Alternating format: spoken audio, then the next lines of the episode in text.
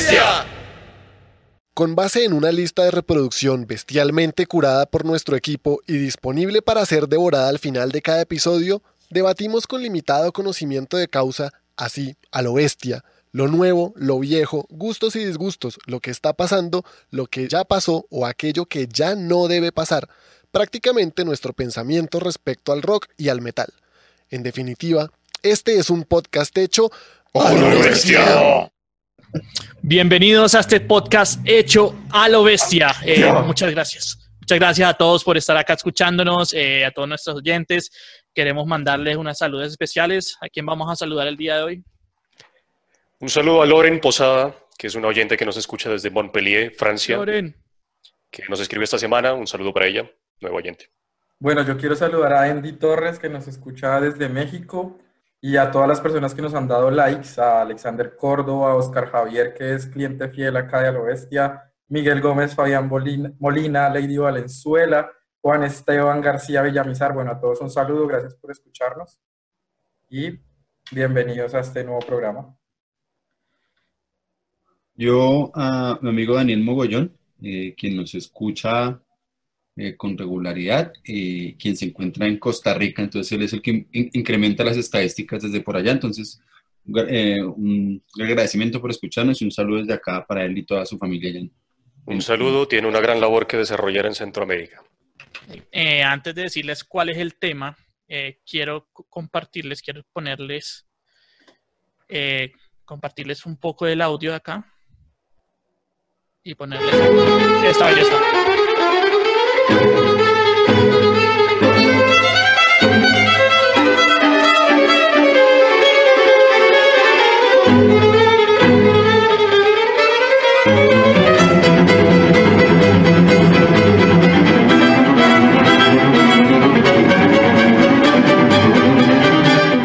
Bueno, entonces esto que escuchamos eso que estaban escuchando ahí es el cuarteto de cuerdas número 8, el segundo movimiento de Chostakovich. Es un compositor ruso y eso tiene mucho que ver con lo que vamos a ver hoy. Hoy vamos a ver la relación, digamos, qué tanto ha influenciado la música clásica al metal como tal. Entonces vamos a ver algunas bandas que hacen versiones de, de, algunas obras de música clásica o algunas obras, bandas de metal que toman influencia y se nota esa influencia mucho en las canciones que hacen eh, de algunos autores de, de, todo el periodo de práctica común de la música clásica. Pues. Entonces, vamos a comenzar con una pequeña reseña de, de toda la historia de, de, la música. Digo pequeña y va a ser súper rápida, porque si no me quedaría acá horas hablando de eso. Pues, Hablemos, que rico, como si no nos gustara hablar de esas vainas. ¿Ustedes, ¿Ustedes qué se imaginan? ¿Qué se imaginan Tres horas después. ¿Cuál se imaginan que pudo haber sido el primer instrumento? La voz. Es, efectivamente, el cuerpo. O el un golpe, un golpe, una piedra con otra piedra. Pum. Ahí el, Pudo haber sido eso, los primeros pudieron haber sido percutivos y yo creo muy exacto, percutivo. El aplauso de pelvis contra nalga. el aplauso reproductivo. Exactamente.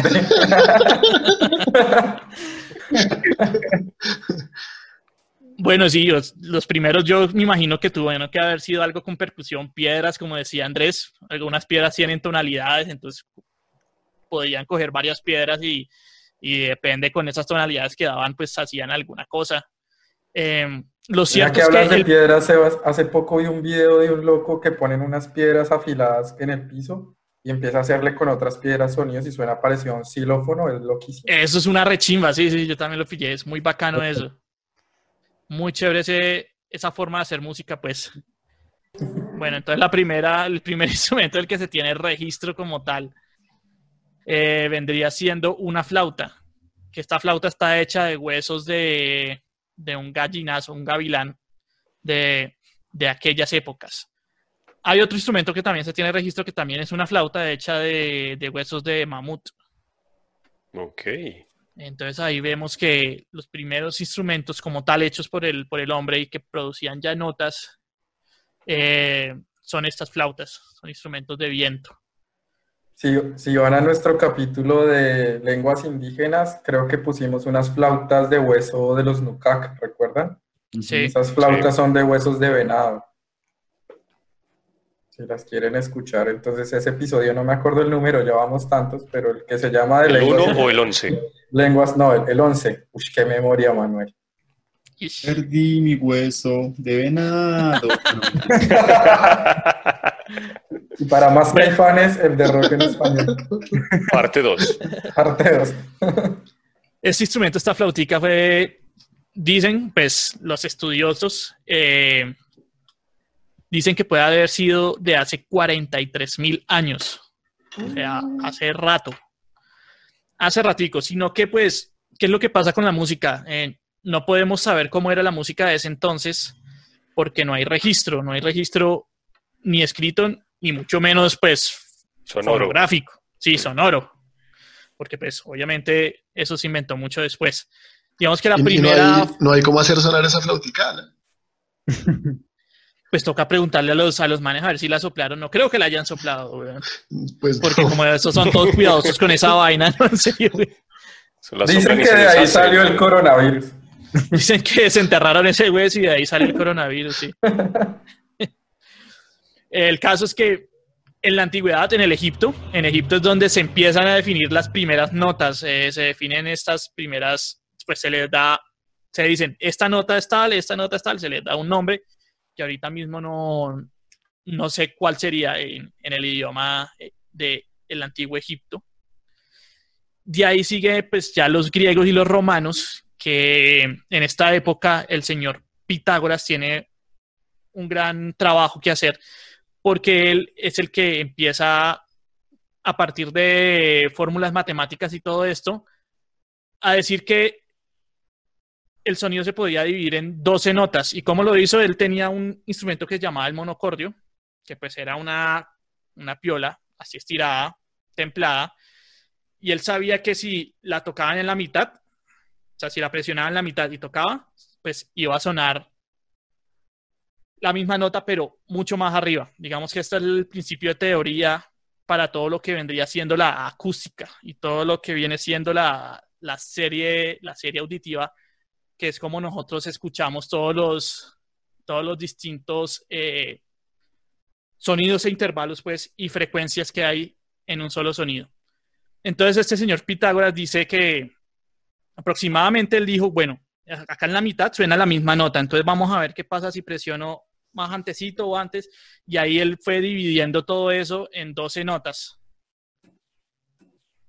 Entonces, que de esta la- música, O sea que de la, la matemática, la física y la ciencia también vino la, la teoría de la, La- música actual. la música, sí, pues la música, de hecho, siempre ha estado, pues, desde, no siempre, desde esta época ha estado muy ligada a lo que son las matemáticas y a lo que es la física. Claro, eso sí. pues, Pues es que en esencia la física, es pura, Sí, en esencia la física y las señales. matemáticas son herramientas para describir el mundo que nos rodea. Entonces, pues era, era de ahí que se usaran para describir la música también. No, no, sí, sino que me, pues, es lógico, ya que lo menciona, pero nunca me puse a pensar que fue Pitágoras quien.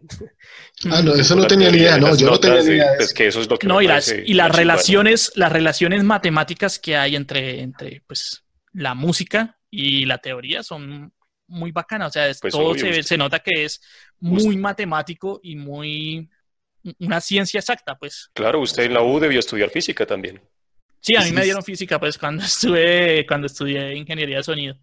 Ese es el pajazo mental de los que, por ejemplo, le huyen dizque a la matemática y se meten a estudiar música y porque no quieren tener nada que ver con ese asunto, pues, No, y en la misma música uno le, a veces le toca, o sea, el proceso, cuando uno estudia música como tal, música, teo- teoría musical, el proceso que uno tiene que hacer para entender eh, todas las, toda la teoría es muy parecido a cuando uno está eh, solucionando problemas o, o solucionando ecuaciones. Yo me acuerdo que, que yo sentía el mismo proceso mental en la cabeza, así como, ah, cuando estaba tratando de analizar una obra, por ejemplo. Y hay que saber fraccionarios. Claro, hay que saber muchas, muchas cosas se relacionan con la música. No sé si han visto el Entonces- análisis del, del profe este famoso de, de Tool, de la banda de rock. No, no lo he pillado. Interesante. El profe que es matemático, que es Julio youtuber. Julio el Julio, profe. Julio el profe ahí- ¿no fue? Por ahí, eso, por ahí hay un video Ah, la que hicieron de Ah, ya. de Tour. Me imagino que se meterá con la proporción áurea y todo eso. Y Sí, un video ahí bien. Y bien. Fibonacci. eso. La serie de Fibonacci explicando cómo el- Exactamente. la, Lateralus, creo que es la canción. lateral. Sí. Todo el disco creo que sigue esa, esa teoría. Así es. Bueno, entonces estábamos en los griegos, los romanos, eh, Pitágoras que eh, trata de darle un sentido matemático a todo esto, al- a, los sonidos.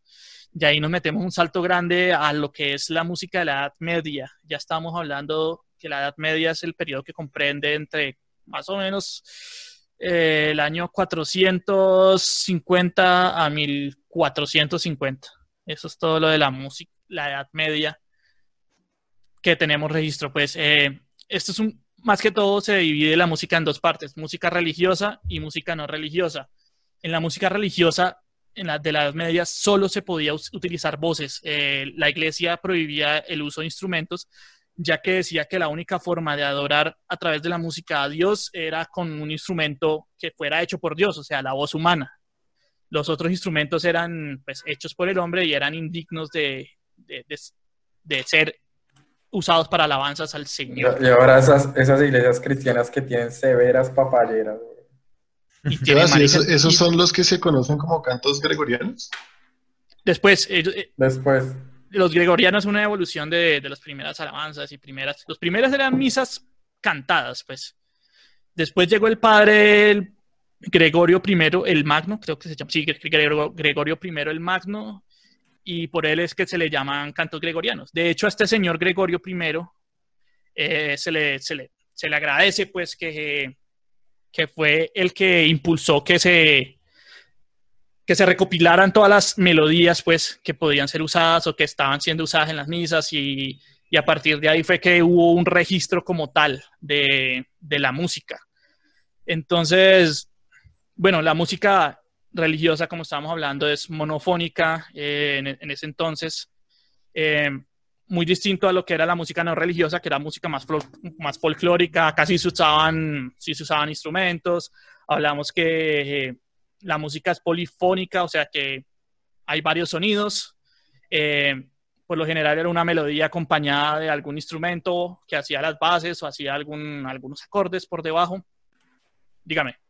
Sebas, eh, un, un- ejemplo así como para, para, para aclararle de pronto a quienes no tienen tan claro el asunto de la música, eh, por ejemplo, para que se hagan una idea de qué es lo, lo monofónico, recordar o las consolas de videojuegos viejas o los celulares, los que llamábamos las flechas acá. el 1100, el Nokia 1100 era monofónico. Eso es monofónico, como para hacerse una idea de qué es el, qué es lo, qué es eso de Un monofónico. sonido, un sonido por... Mono es uno, fono es sonido. O sea, un sonido, una sola línea, una sola línea melódica. No lo tiene claro. Tengo preguntas, Eh, Sebas. Hágale, hágale, hágale. Ahí la música religiosa, eh, supongo, era pues consumida por mm, la monarquía, los reyes. Eh, la música no religiosa también, o, o la música no religiosa, ¿por qué se separa? Eh, expliquen, supongo igual vas para allá, ¿no? Pero en, en ese, en ese, en ese dato exacto de quién consumía qué en esa época. En la Edad Media, pues Música todos, no tenían, todos, iban a, todos, todos iban a misa. Eso sí, pues tenlo en cuenta. O sea, todos tenían que ir a misa y todos tenían que escuchar estos cantos y todos se los tenían que aprender. ¿Cómo se los aprendían? Para allá vamos entonces. Pero antes de eso, pues estamos hablando de la música no religiosa. Eh, estamos hablando que acá los principales exponentes de esta música eran los, jugla- los juglares, los trovadores, y digamos por toda esa parte céltica eran los bardos que eran como una especie de druidas de bajo rango. Bueno, eran, sí, eran como cantantes, pero con un atributo más místico. La diferencia entre juglares y trovadores tiene que ver con lo que me decía Andrés. Eh, los juglares eran, pues la gente, era para los pobres, pues, era el que se sentaba o se paraba ahí en la mitad del, de la plaza del pueblo y cantaba sobre cosas, noticias, vainas que escuchó en el otro pueblo. Eh, mejor dicho, sí, era como el que llevaba las noticias y siempre las cantaba. Entonces, era un man que tenía que estar siempre de lado a lado llevando las noticias y comunicando a la gente y haciendo estas cancioncitas para que todo el mundo lo escuchara. el que- los que hacían la, la homerada, ¿se acuerdan? Sí, el, sí, el pregonero. Los trovadores también eran como, cumplían esta función, pero eran para la, para la gente de, plata. Los trovadores ya eran contratados por familias adineradas y a ellos se les encargaba, digamos, hacerte una canción sobre el ubérrimo ensalzando su, su valentía y su gallardía. Entonces el man le hacía una canción al ubérrimo. y se le pagaba por evento. Y se le pagaba por eso. Digamos que muchas de las vainas históricas que nosotros sabemos es debido a las canciones que, se, que cantaban los trovadores acerca de estas gestas pagadas, pues. En Colombia todavía existe el Festival Internacional de la Trova. Claro que acá, la acá, trova acá es, diferente. Sí, acá, acá se le tomó un, un, un, un significado más, Es jocoso. más folclórico. Y de, y más de- y folclórico. de- y de improvisación. Estos manes son súper Sí. improvisadores. Les Y dicen hecho, precisamente que hablen los sobre primeros- tal tema y hablan sobre ese tema. A los primeros vallenateros se les decía que eran juglares, Juglares. el vallenato De y hecho, todo eso. de- de hecho, por ejemplo, para la literatura resulta supremamente importante ese rol de los, de los, los jugar- juglares y los trovadores, ¿no? Porque cantar del son mío, justamente los sí. que van a empezar a, a- a establecer como, perdón, a compilar esas historias que la gente contaba por ahí. Y hay una, una vaina bien particular, y es que, por ejemplo, cuando se trataba del tema del amor, entonces, mientras los juglares eh, hablaban más sobre, sobre el amor a Dios, sí, el- siempre la reverencia a Dios, sobre todo hacia la época, hacia la Edad Media, en el caso de los trovadores, ellos hablaban más del amor febril, se llama. Entonces, era más como lo que diríamos hoy día, hacer música para levantar chicas. ¿Por qué es la importancia de estos juglares y trovadores? Porque a partir de ahí es que se empieza a, recopilar y a pasar estas músicas y a ser populares. Entonces, les quiero compartir una cosita. Esto que estamos viendo es el primer intento de, de tratar de escribir música. ¿Qué pasaba con esto? Esto ya es música religiosa, de lo que estábamos hablando. Eh, estos de algunos cantos gregorianos que digamos que estaba el texto y más o menos se, se intentaba que la gente, si ven esos garabaticos que hay como encima de la letra, Sí. eso se supone que la gente debería interpretarlo como alturas. Obviamente no era exacto Ok. porque pues uno no sabía en qué, en qué tonalidad estaba o, o qué nota hacer, pero digamos que eso fue la primer eh, intento de, de hacerlo. Estas figuritas que vemos ahí se llaman neumas. eh, es de- del griego que significa espíritu o soplo, y es una serie de gráficos que describían por encima de un texto, como vimos, eh, y se representaba y representaban uno o varios sonidos. eh, obviamente no se puede especificar el ritmo ni nada. Ah, Hasta no mienta, llegó- eso eran inscripciones, las inscripciones del anillo único del Señor de los Anillos. Así se parece, se parece a, a Lengua Negra de Mordor, es verdad. Sí, sí, iba a decir, para, para quienes nos escuchan y no nos Un están anillo para viendo, dominarlos a todos. lo que nos acabó de mostrar Sebastián, pues son unas letras en el alfabeto, la canción, y encima hay como unas tildes o unos gorritos eh, con distintas inclinaciones que pues significarían la, la altura o, o lo, lo abajo del, del canto, ¿no? Como los tonos, Sí. arriba. Los tonos, sí, podría ser. Bueno, entonces, por esta época llegó un monje benedictino llamado Guido de Arezzo, eh, italiano él, por allá en el año 990 y algo. Y a este señor es el que le debemos eh, la grandiosa idea de llamar a las notas do, re, mi, fa, sol, la. Todavía no había metido el sí, ese se metió después. Pero él dijo, bueno, pongámosle nombre a las letras y vamos a decir que se llama ut, re, mi, fa, sol, la. Después ese ut era muy difícil para cuando uno entonaba, entonces lo cambiaron por do. Les voy a Eso, mostrar acá. eso, eso de UT es puro dato de crucigramista. Sí. Si, si- si en un crucigrama le sale antiguo nombre de Do, es Y sí, En Ya sabemos de dónde. Ya sabemos Bueno. de dónde Daniel saca toda la información inservible que tiene No, de los o sea- crucigramas. por eso, por eso sabía que Do antes se llamaba UT, pero Ah, serio? Bueno, esto que estamos viendo acá, para los que no nos pueden ver, es la prim- el primer intento, bueno, el primero no, ya el, como el segundo o el tercero que hizo este señor eh, Guido de Arezzo. Y él trató de coger esos neumas y ponerlos sobre un tetragrama que se llamaba entonces, que son esas cuatro lineecitas que vemos. Hoy en día se llama pentagrama porque son cinco líneas. Y si ven lo que está, lo que está señalado ahí con unos cuadritos, son las primeras sílabas de, de las palabras de, de, ese poema que él cogió de ejemplo, que son ut, re, mi, fa, sol, la. Mm, ¿Por qué los cogió? Porque se le dio la gana, o sea, la, la verdad es esa, se le dio la real Súper. gana de, de que fueran esos y, y así quedó. O sea, Ah, él, claro. el, el dictador de la música original dijo, esto es lo que me gusta a mí. Bueno, Y pero es en lo que queda, inglés, en inglés no necesariamente respetan esos nombres, ¿no? O en Son otros letras. idiomas, no sé, son... C, Son letras que parten desde la, desde la, que es Desde A. La. es A, si es B, y luego do, re, mi, C, D, E. F hasta F, G, que es sol. G.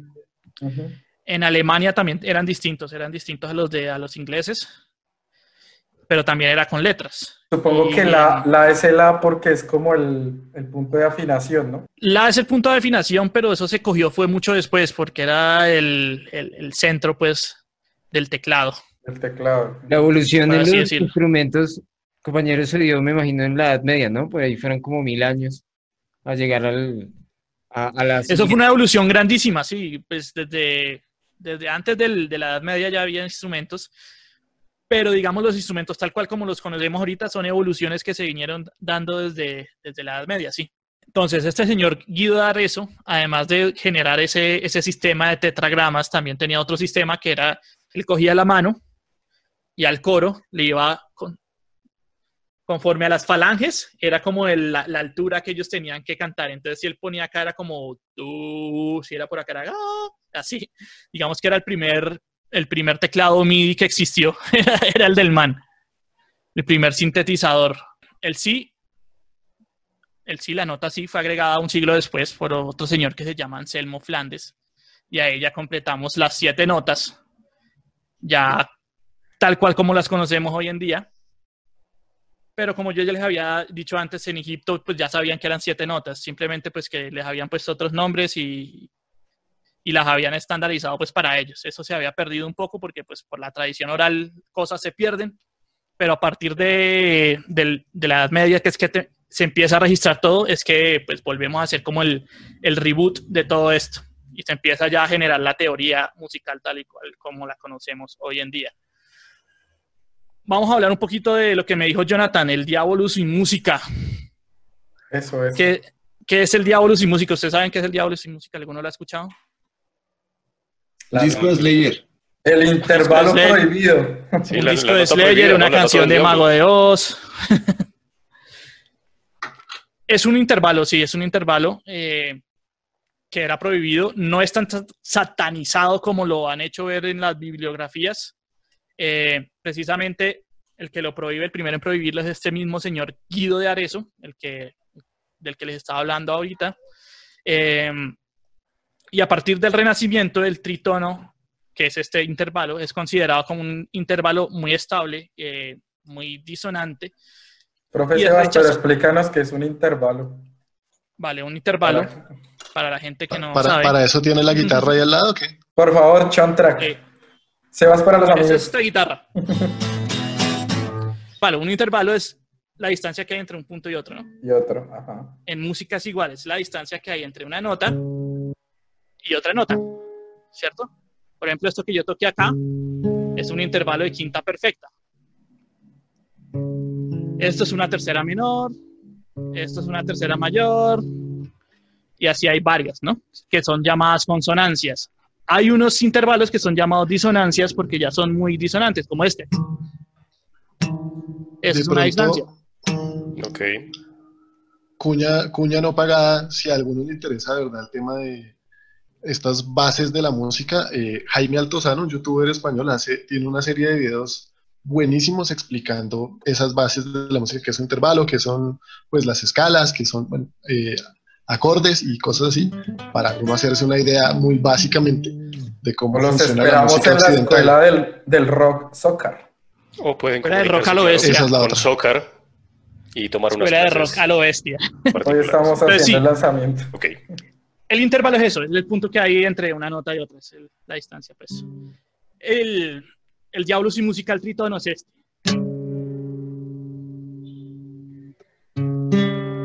Suena Entonces eso, satánico, eso le chocaba mucho a la gente, además que es muy difícil de cantar ese tritono, dar ese salto de, de quinta disminuida, es muy difícil de cantar. Por eso Guido los, los satanizó, le dijo, ah, qué mamera eso, no hagamos eso, por favor, nadie lo cante acá, no, no lo hagan. Y de ahí en adelante todo me el sonó, mundo... me sonó una canción de, de Mars Volta que se llama Así los Magdalenas. ¿Será que está llena de esos acordes? Marica, todo el metal, habla- todo el metal el todo el metal, rock desde- está lleno de tritonos. porque- Pero es que así los, así, los, así los Magdalenas acústica y suena muy así. Sí, son puros tritonos. O sea que todo el toda la satanización de ese, de ese intervalo salió de la vagancia. De alguien que no lo entendió. No, y pues porque sí, y porque sí es disonante y sí le chocaba a la gente cantarlo. Y es muy difícil meterlo, digamos, tú vas cantando algo y si lo metes ya de una vez te saca de onda. Este, es tritono, este tritono es importante en el, en el rock porque Black Sabbath lo utilizó en la canción Black Sabbath y es como una de las grandes influencias también para todas las bandas. Este Exacto, el que señor lo quiera ver, Tommy, ponga Black Sabbath de Black ponga Sabbath Black Sabbath. y esas Tommy primeras Iommi- notas que suenan es tritón. Tommy Iommi era el padre del tritono en el rock porque él casi todas las canciones las basaba en este tipo de, armonías. Sí, digamos que ya con el tiempo se fue dejando eso y se fue incorporando un poco más el tritono a partir de, yo creo que el Renacimiento ya empezaron a, a liberarse un poco de eso y ya en el Barroco se hacía usos especiales, o sea, tocaba tenerle un tratamiento especial para poderlo usar. Qué pena seas. Pero para cerrar esto de Black Sabbath, esto no se le ocurrió a Tommy Iommi, sino que él lo tomó de algo que se llamaba de Blue Tone, que era propio del blues, ¿no? Recuerden esta música de los negros. Entonces, en realidad son los blueseros los que lo ponen así como... Sí, pues que el, Lo- que el metal y que el rock and roll viene del blues, que también tenía su, La música del diablo es el blues. La música del diablo es el blues y Su tritono, después Black Sabbath lo, lo, lo reinterpreta en, en, en ese tema. De aquí pasamos al Renacimiento que viene siendo como Hasta ahora, 1450, 1600. Eh, aquí se En desarrolla más la 1600. polifonía, se empiezan a estandarizar instrumentos como el violín, el órgano, el clavicémbalo. Renacimiento es el redescubrimiento de los clásicos romanos y griegos. Entonces se, se trata de, de, de hacer todo épico, todo como a, a lo heroico, todo, sí, todo lo que le recuerde a los romanos y griegos.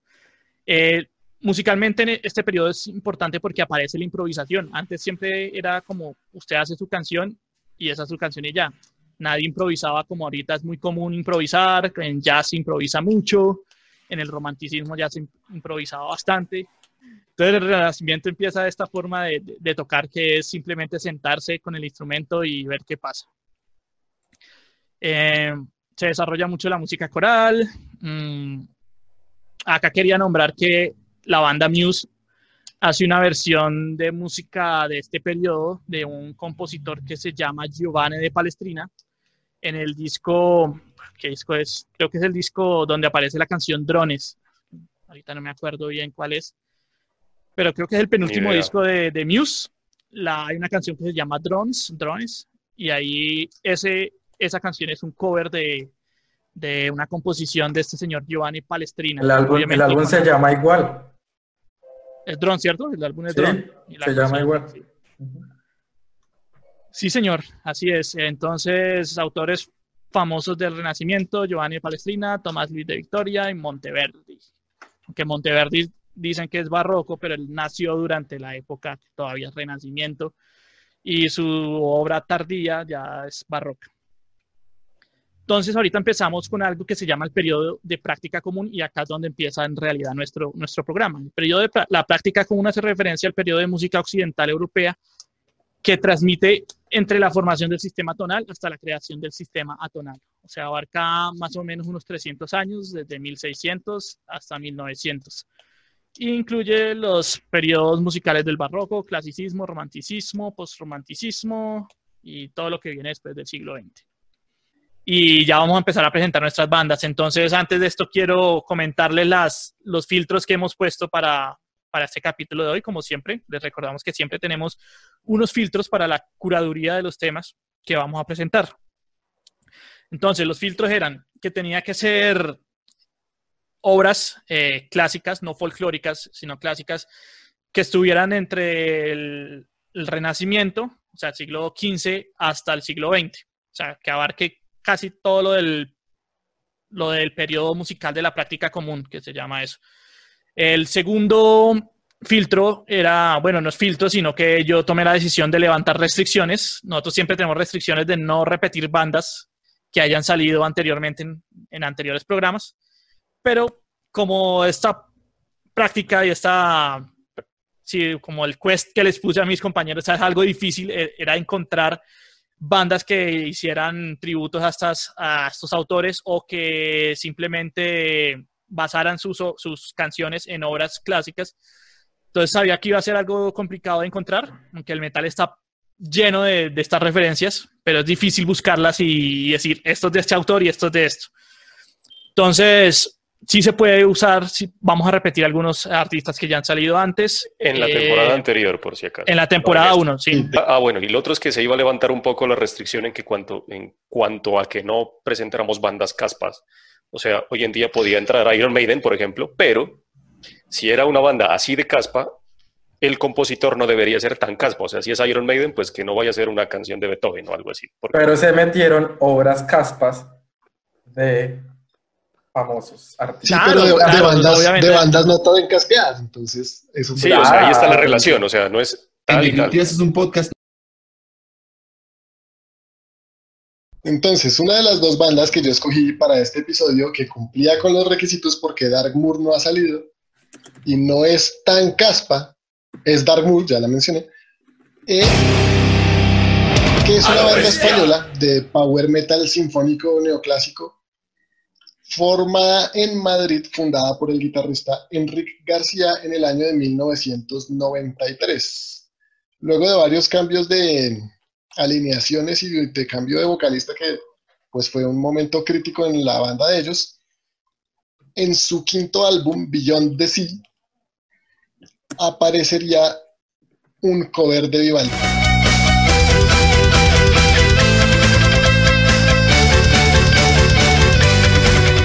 Sí, esta canción salió, salió, fue como un bonus track en el disco Beyond the Sea cuando lo lanzaron como un digipack.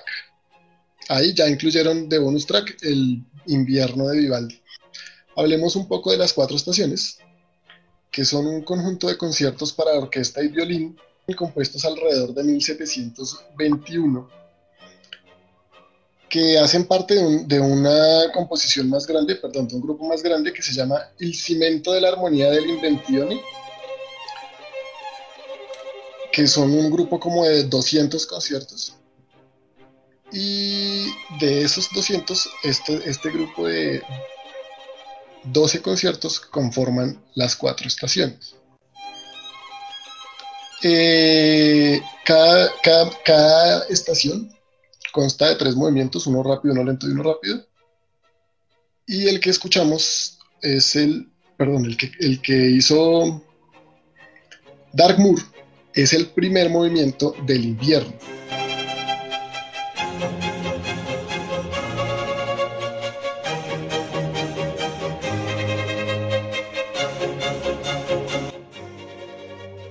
que tiene de particularidad las cuatro estaciones que me parece un dato bien chévere, que son como el principio de lo que después se conocería como música programática o descriptiva, porque al parecer Vivaldi escribió junto con, las, con los conciertos unos sonetos que describían, mejor dicho, de los cuales la música, la música describía lo que pasaba en el soneto. Entonces, digamos, eh, les voy a leer aquí el soneto del invierno en, español, que dice así, helado tiritar entre la nieve plateada, el severo soplo del horrido viento correr batiendo los pies en todo momento, y por el soberbio castañar de los dientes. Entonces, si ustedes escuchan la canción de Dark Moor y el primer movimiento del soneto de Vivaldi, haciendo un fuerte ejercicio de imaginación, probablemente sientan el tiritar entre la nieve de, o sea, uno tiritante entre la nieve plateada y el severo soplo del río Estas cosas son las que supuestamente se pueden escuchar. fíjate que no, no, hay que imaginar mucho. El man fue muy gráfico en todo lo que en, en todo lo que hizo. O sea, cuando dice, cuando simboliza el, tiritar, si son el castañar de los, dientes de los dientes es representado por violines en fusas haciendo tac, tac, tac, Ese de esos son los vientos, los vientos helados, son arpegios a toda mierda que son como los vientos gélidos. Y ya cuando la gente, cuando dice que correr batiendo los pies por el frío que hace, es esta parte rapidita tan tan tan tan tan tan tan tan tan tan tan tan tan tan la gente ahí que se resbala en la nieve sí la gente cayéndose ahí la gente batiendo los pies en el en el hielo pues porque quieren correr para no mojarse o algo así el man la tenía muy clara eso es algo bien chévere de las cuatro estaciones dato curioso para el que de pronto no lo conocía y en los, no otros, interese. en, los pero- otros conci- en los otros conciertos de las cuatro estaciones también pasa lo mismo. De hecho, en las, en las partituras, el man dice qué instrumento representa cada cosa del poema. Ah, sí, Entonces, por y, y la- ejemplo- y en la partitura también está la descripción como de, de- de cuál es la intención de la música. Por ejemplo, en la primavera, entonces hay una parte que algún instrumento que no me acuerdo ahorita cuál es, tiene que hacer al perro ladrando. En el otoño, por ejemplo, el man habla sobre que hay fiestas por las cosechas y, y hay una parte donde hay, la gente está tan borracha que pues, los borrachos se empiezan a caer y están Ah, mareados. sí, esa, es la transcripción, borrachos los- cayéndose. Ajá. Y en la parte que sale eso es- son, son unos violines ahí haciendo unos arpegios así en, en descendiendo. Re borrachos. Así como todos mareados. No, el man era un duro. El man, digamos que este es el primer ejemplo que hay como de un soundtrack así cerdo. Ahora, Que ¿qué después ya se, convierte en el poema sinfónico casi, ¿no? Como Después el- ya en el, raci- en el, en el romanticismo, En se el le conoce romanticismo como se le conoce poema como- sinfónico. Ujú. Tone, tone poem. Eh, ¿qué, qué influencia tuvo Vivaldi particularmente en Dark Moor? No lo tengo muy claro porque no conozco mucho más de, de Dark Moor, pero en, cada, en varios discos hacen covers así de otros compositores. En su disco siguiente hicieron un cover, no, en el siguiente no. Después hicieron un, un- un cover del Lago de los Cisnes de Tchaikovsky, también hicieron un cover de la Marcha Turca de Mozart, del Claro de Luna de Beethoven, y así, han, han ido metiendo cositas de música Y de Asturias de académica. Isaac Albeniz, que es mi favorito. Píllate que, de que Sí, Moor. en los, a mí me gusta Dark Moor los primeros tres discos que son con una chica, donde canta Ajá. una chica.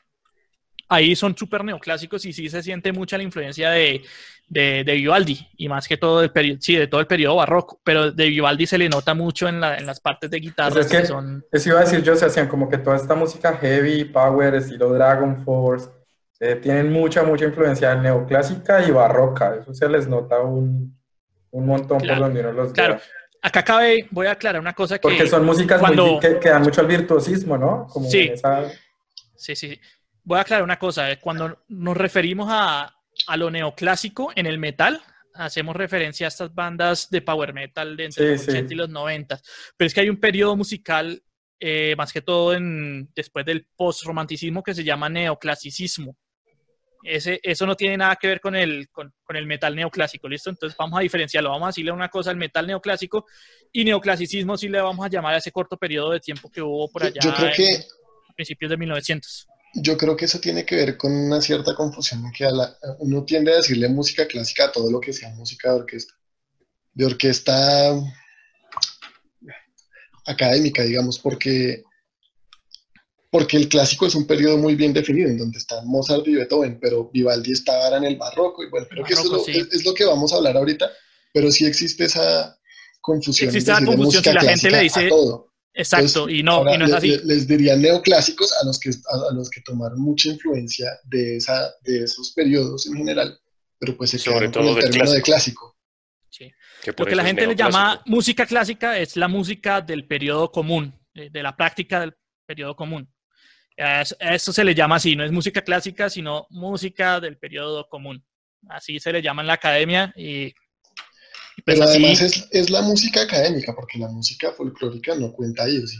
sí, no. Bueno, se nos acabó el tiempo, nuestro temporizador saltó. Entonces, Wow. vamos a ser súper, súper, súper concretos con eso. Para cerrar este caso, eh, sí, eh, yo noté que, que sí hay mucha influencia de Vivaldi, en, sobre todo en los tres primeros discos de, de Dark Moor. Algo que me pareció curioso es que Dark Moor no la toca en, en la, la tonalidad que es, esta, la tonalidad del invierno es en Fa menor. Dark Moor la toca en Fa sostenido menor, o sea, un semitono arriba, güey. no sé por qué. Suena más rockero. Yo me imagino que para que suene más estalada. Quién sabe, pero Fa menor a mí me parece una tonalidad muy chimba. Eso es- evoca melancolía y pasión. Entonces, no sé por qué lo hicieron. Si Fa sostenido no. Es más alegrón, es más brillantico. Entonces, no sé, no sé cuál fue la, la gracia de hacerlo así. Sigue ahorita el señor Andrés, pero primero les quiero hablar, ya que nos metimos en el periodo barroco, les quiero hacer una pequeña introducción de pues, qué era eso. El periodo barroco se le conoce al periodo que comprende los años de 1600 a 1750. Esto se desarrolla en extremo la polifonía, como ya dijimos, habíamos explicado antes que la monofonía es simplemente una línea melódica ya. En la polifonía ya hay varias líneas melódicas de dos hasta seis, hasta muchas, que se entrelazan entre sí. No son las mismas melodías, digamos, yendo al unísono, sino que se entrelazan y, y, forman cosas muy, muy bacanas, pues, musicalmente.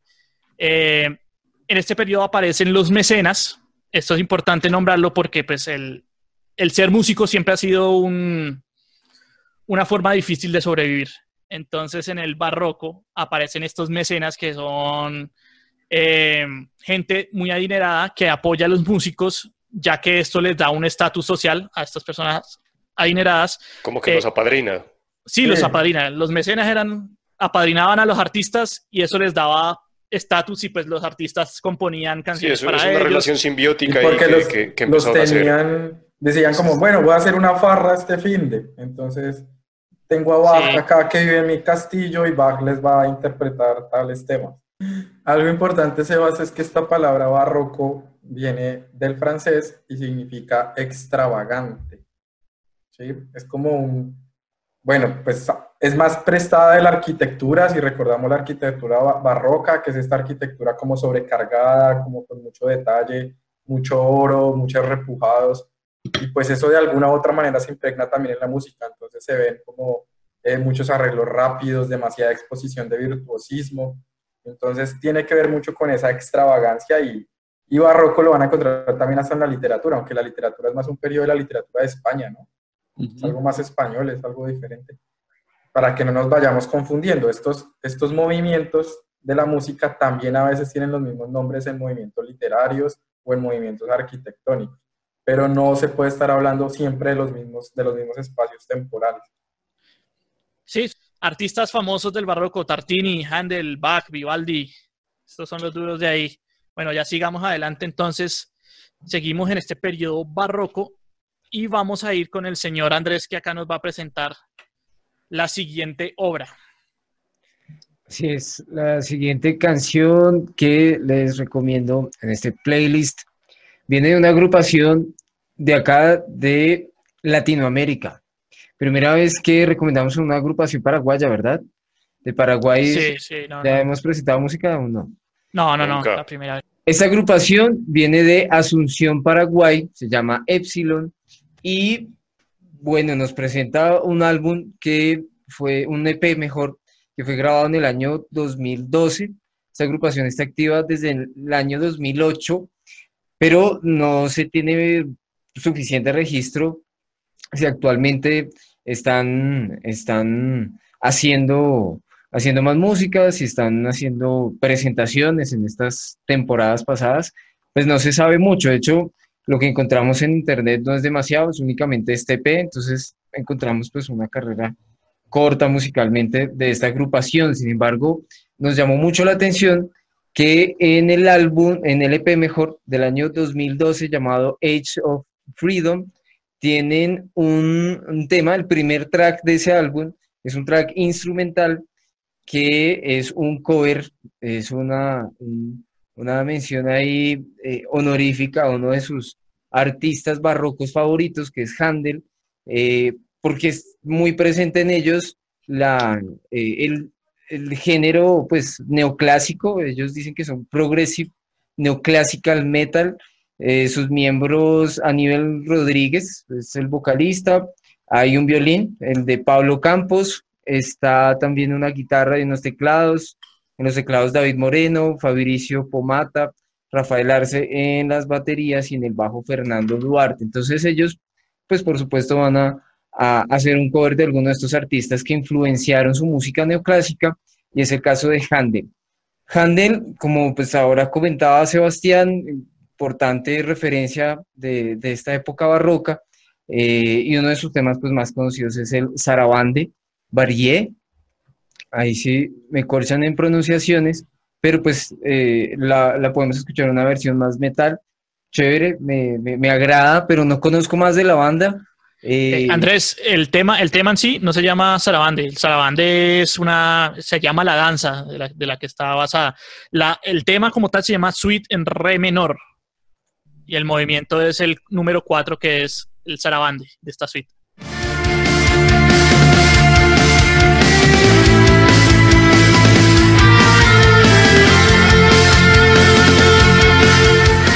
Tengo que explicar también que es una suite, digamos, una suite es una forma musical, digamos. En esta época, pues a los géneros no se les conocía tal como géneros, como pues estamos el género de metal, el género de rock, el género de pop, no.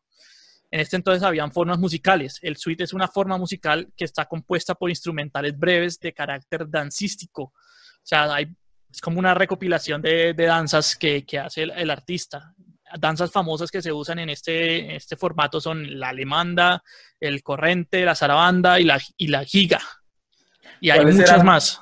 ¿Cuáles formas eran del barroco? El oratorio es muy del barroco, ¿no? Los oratorios. Del barroco son, sí, oratorio, que es de, de, de la iglesia totalmente. La iglesia. La cantata. Eh, la tocata.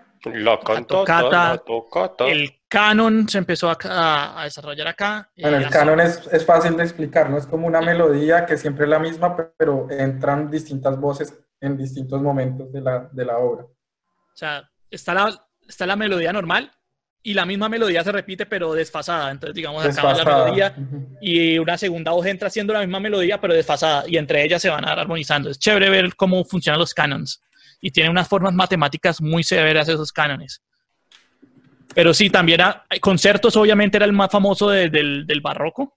El concierto, ¿qué es el concierto? Es una pieza, una pieza para orquesta donde hay un instrumento solista al que se le da pues el protagonismo. Entonces está la orquesta y aparte de la orquesta está, si es concierto para violín, entonces sale el solista de violín a hacer un solo ni el hijo de puta, o si es un concierto bueno, para clavicémbalo, sale el clavicembista y ya. La idea, la idea del concierto es que es como un diálogo entre la orquesta y el instrumento, ¿no? También, sí, tal cual. O sea, el solista acompañado por la orquesta. Eh, ya, sigamos, Andrés, ya, ya vimos que es la suite. Bien, que, gracias. El tema se llama suite en re menor. Excelente, sí, eso es excelente este, este cover que nos propone Epsilon para que hoy lo presentemos en este playlist desde Paraguay, primera agrupación paraguaya que presentamos en A lo Bestia. Qué chimba. Más metal latinoamericano. Eso es. Y bueno, sigamos mmm, investigando ya sobre esta artista mmm, eh, referencia de, de, los, de la época barroca y mmm, hablar un poco de él. pues alemán, ¿no? Luego ya tuvo su, su cambio de, nacionalidad al inglés y pues una influencia fuerte en, ópera, en, en, lo oratorio también y, y, bueno, en la música occidental en general. Entonces, Andel, un artista que hay que seguir y el metal pues le hace su, su, su homenaje acá también. Händel además se le conoce eh, porque fue de los primeros compositores en haber adaptado y enfocado la música que hacía para satisfacer los gustos del público y no de los, de la nobleza, porque pues ya como, ya dijimos en, en, el, en el barroco, eh, hay dos formas de trabajar, o trabajas para los nobles o trabajas para la iglesia. En la iglesia pues siempre contrataban al maestro de capilla, que era el que oficiaba todas las misas y tocaba el órgano y todo eso, que era la posición que todo el mundo quería porque era muy bien pagada o si no, pues tocaba con mecenas, irte para la corte del man, te tocaba vivir allá y, y, pues que te sostuviera el man, pero a cambio de que vos le tocabas música cuando el man quisiera. Eh, Händel, o, sea, o sea, Händel era el mero fanservice. Händel era el mero fanservice, sí, porque pues el man, el man había conseguido plata, entonces no necesitaba tanto de, de esos trabajos, además pues siempre le comisionaban nuevas cosas y pues el man se podía dedicar a componer basado en lo que la gente quería era prolífico en todas las formas, o sea, en todos los géneros. El man podía cantar pop, metal, reggaetón de la época. En todas hizo, en todas fue prolífico. Digamos que algo, algo, algo curioso es que él nació el mismo año de, de- del viejo Bach. O sea, eran contemporáneos del mismo año y son como... Nunca hubo como una rivalidad entre los dos. De hecho, los dos son muy distintos las- los estilos. Pero digamos, si la gente compara a Bach con, con lo grandioso, lo celestial, lo vaina, y a Handel con lo terrenal y más humano. Ahorita vi que con Vivaldi también eran casi contemporáneos. Vivaldi era como 12 años mayor que ellos, tal vez, un poquito menos. Vivaldi es más viejito, era más cuchito, sí. Pero, pero por no mucho. Vivaldi es de 1678 y esto de man es de 1685. Con Bach se llevan un año, creo es solo. Por eso, eh, 78. siete años se llevaban. Siete años sí, sí. les llevaba Vivaldi a Bach. Casi nada. Casi nada, pero aún así es que en ese entonces eh, esas, esos rangos de edad eran mucho porque la gente vivía mucho menos, ¿no? Pero pues, que lo Por que le ejemplo, llevan a los 30 ya se morían, Mari. Por ejemplo, Bueno, sí. Bach, sí. estudiaba, Bach estudiaba todas las cosas que había hecho que había hecho Vivaldi. O sea, lo que me refiero era que esta gente ya muy, muy temprana edad ya se desarrollaba en lo que iba a hacer, iba a ser músico y pues sacaba un poco de cosas a muy temprana edad. O sea, a los 30 años para ellos ya era muy adulto y ya pues empezaban los, los, los achaques de la edad. Y pues muchos de ellos no, no, no sobrevivían más allá de los 50 años. Si tú ves casi todo esa, eso, cantidad de virus que había en la época. Claro, no, era una gonorrea sobrevivir en ¿Qué, ese qué pla- qué plaga les tocó a ellos? Muchas, weón. Cólera, sobre todo. Cólera, fue como la más dura de todo.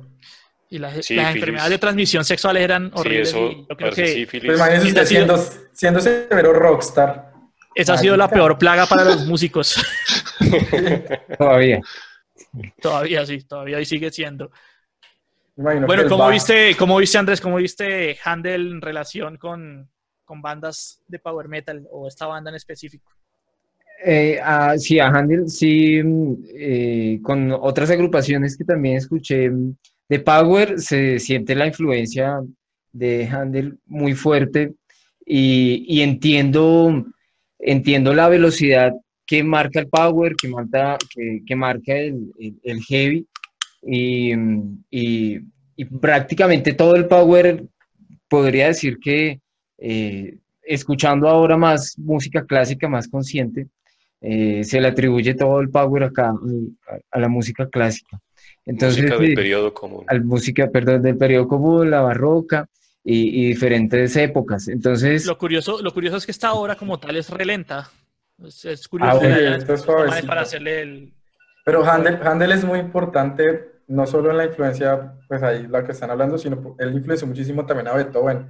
Tanto que Beethoven le hizo, eh, creo que unas variaciones, Le hizo covers a le Handel. hizo covers a Sí. Handel. Sí, le Entonces sí, se llamaban covers, variaciones a los covers. variaciones.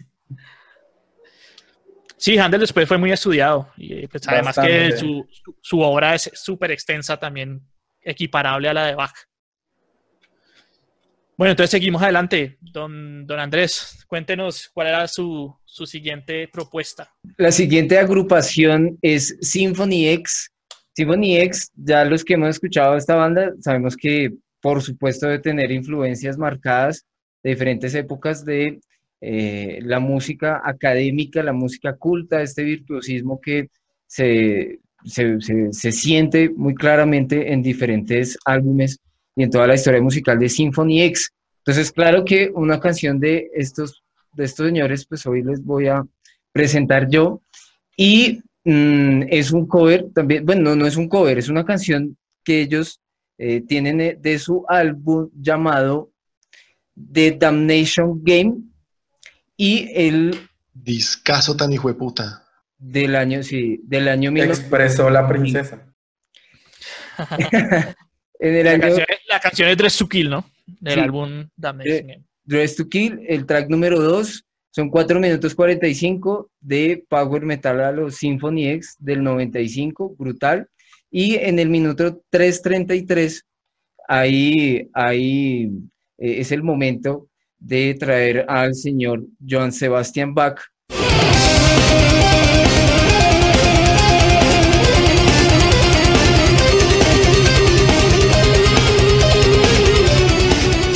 Preludio y fuga en el número 2 en do menor.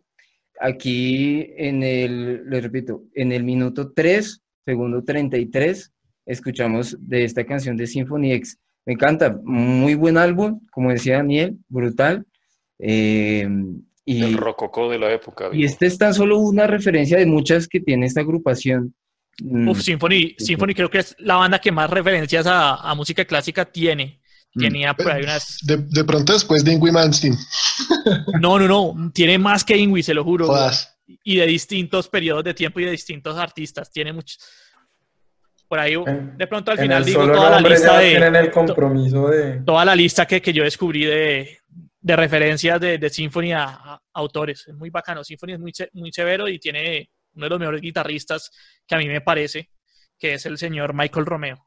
Está en mi top 3 de bandas Symphony X. Eso. Ahí está. Tocata Esta, y pero esa, fuga. esa era tocata y fuga. No, pero esa es la de re menor, sí, este es otro. Sí, la tocata y fuga la habíamos propuesto, pero es muy caspo.